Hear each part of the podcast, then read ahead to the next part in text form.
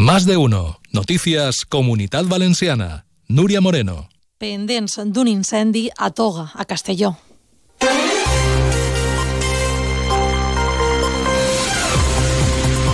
Bona vesprada als veïns. Fins i tot han sigut confinats durant unes hores. Ara veurem quina és l'última hora, és la notícia de portada, però hi ha més de l'actualitat de la comunitat valenciana. Les contem en Onda Cero fins a les dos en punt. Al control tècnic està Isaac Sancho. Anem allà.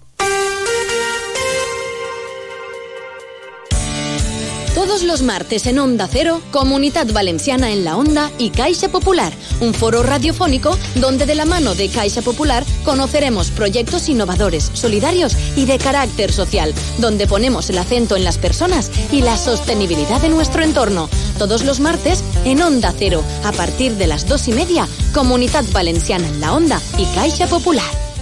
Pendents, com dèiem, a d'eixe incendi a Toga, l'Alt Millars, a Castelló. Més d'un centenar de veïns d'este municipi han estat confinats pel fum. Ja no ho estan des de fa unes hores. A estora el foc segueix sense ser controlat. Onda Cero Castelló, Lorena Pardo. L'avís s'ha donat a les 5 i mitja de la matinada per un incendi en una zona forestal. L'alcalde ha refugiat primer a tots els veïns en el poliesportiu, després a les seues cases. Emergències ha desconfinat la població, però la carretera CV10 entre Toga i Torrexiva es manté tallada, com ha explicat la delegada del govern, Pilar Bernabé. Las personas eh, del municipio de Toga ya no están eh, confinadas. Eh, sí están las, la carretera del municipio, sí que está cortada por la Guardia Civil eh, para poder facilitar las labores de extinción. Les ratxes de vent i les altes temperatures en la zona, en situació d'alerta groga per vent, dificulten les labors d'extinció. Hi ha diversos focus, un de difícil accés. En el lloc treballen sis mitjans aeris i 10 dotacions terrestres i l'incendi d'un camió que circulava per l'A3 a l'altura del viaducte de Bunyol ha obligat a tancar totalment el trànsit l'autovia en sentit Madrid durant diverses hores. A hora encara hi ha retencions, segons la DGT, a l'altura de Xiva. El Consell reconeixerà Julián García Antón, el conserge del bloc de vivendes de Campanar, amb la distinció de la Generalitat.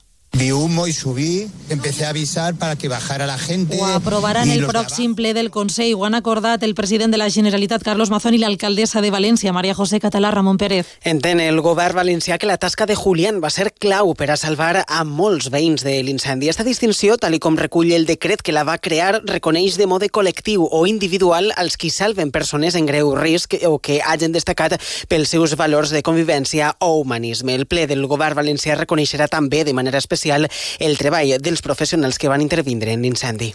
El president de la Generalitat, Carlos Mazón, ha tornat a defensar avui la gestió de l'incendi per part no només del Consell, ha dit, sinó de totes les administracions públiques.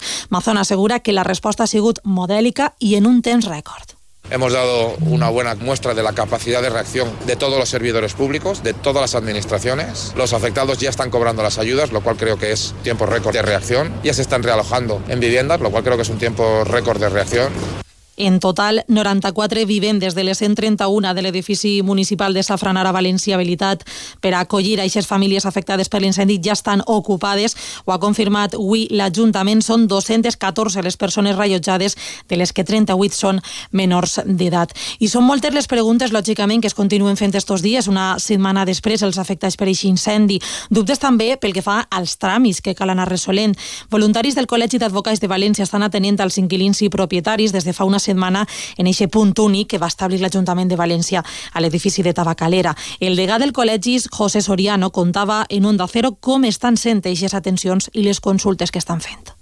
Qué pasaba con los suministros, qué, pasa con los pagos, qué pasa con la fianza, me tienen que reintegrar y los propietarios, pues lo mismo con el tema de la, de la hipoteca. Van cambiando un poco el sentido de la consulta, pero el operativo que puso en marcha el ayuntamiento está funcionando de una forma exquisita. Eh, ha habido una sintonía absoluta por parte de los funcionarios, de los letrados que han venido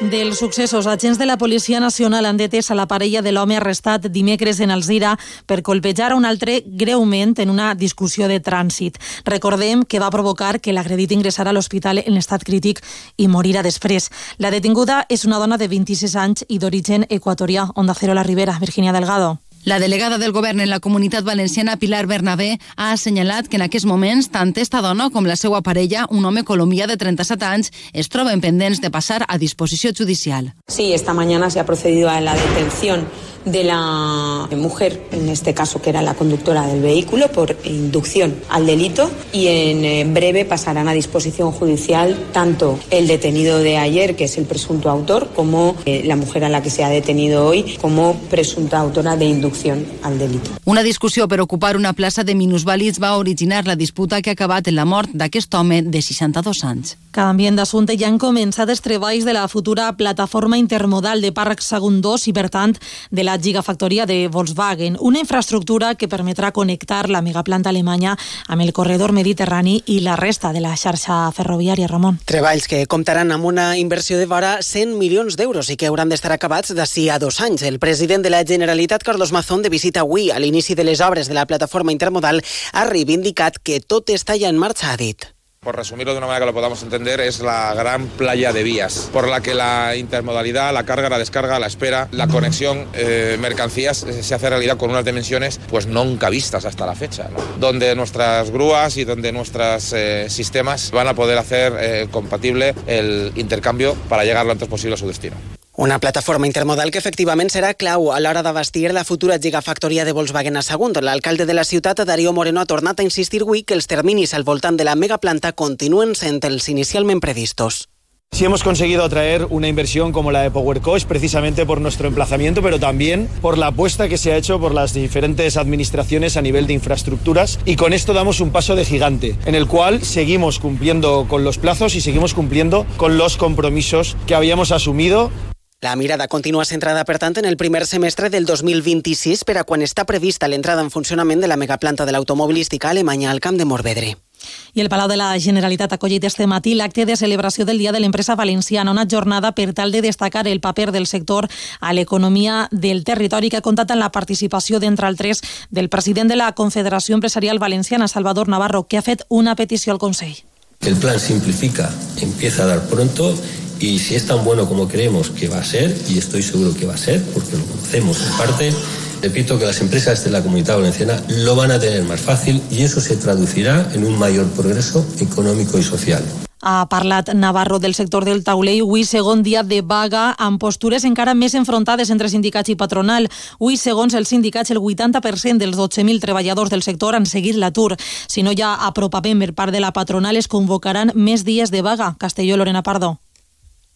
Després de dos dies, de moment no hi ha acostament, les postures segueixen enfrontades, com ha explicat el portaveu d'UGT, Antonio Durán. El sector esté paralizado casi al 90% y que la patronal vea que la clase obrera ya ha tomado otra vez las calles y está reclamando sus derechos y la, y la no continuidad de, de, pérdida de poder adquisitivo por un convenio que no empobrezca más a, al sector. Sabemos que luego la otra parte va a decir que, que la huelga ha sido un fracaso, pero bueno, solo tenéis que, que recorrer eh, los polígonos industriales. Els sindicats reivindiquen més salari i la patronal diu que no és el moment de pujar les retribucions. Els piquets informatius segueixen tot el dia als principals centres de treball de la província, on s'han produït retencions en les carreteres. Dimarts, les organitzacions sindicals mantindran una reunió per traçar un nou calendari de protestes.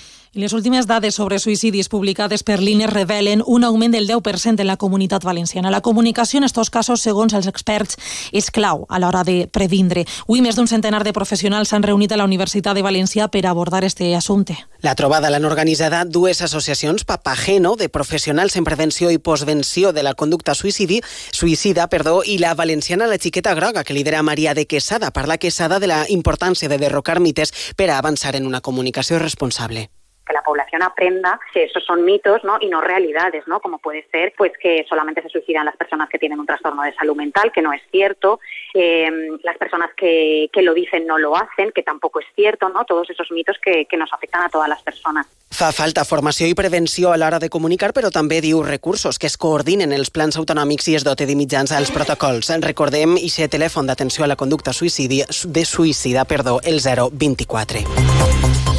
Pel que fa a l'oratge, la comunitat ha clarejat este divendres amb els rasos i registrarà un descens de les temperatures. Compte amb les fortes ratxes de vent, sobretot al nord-oest, a Castelló. I esta vesprada també seguirà el vent a l'interior de la província de València. Això diem adeu, però segueixen escoltant Onda Cero. Bona vesprada.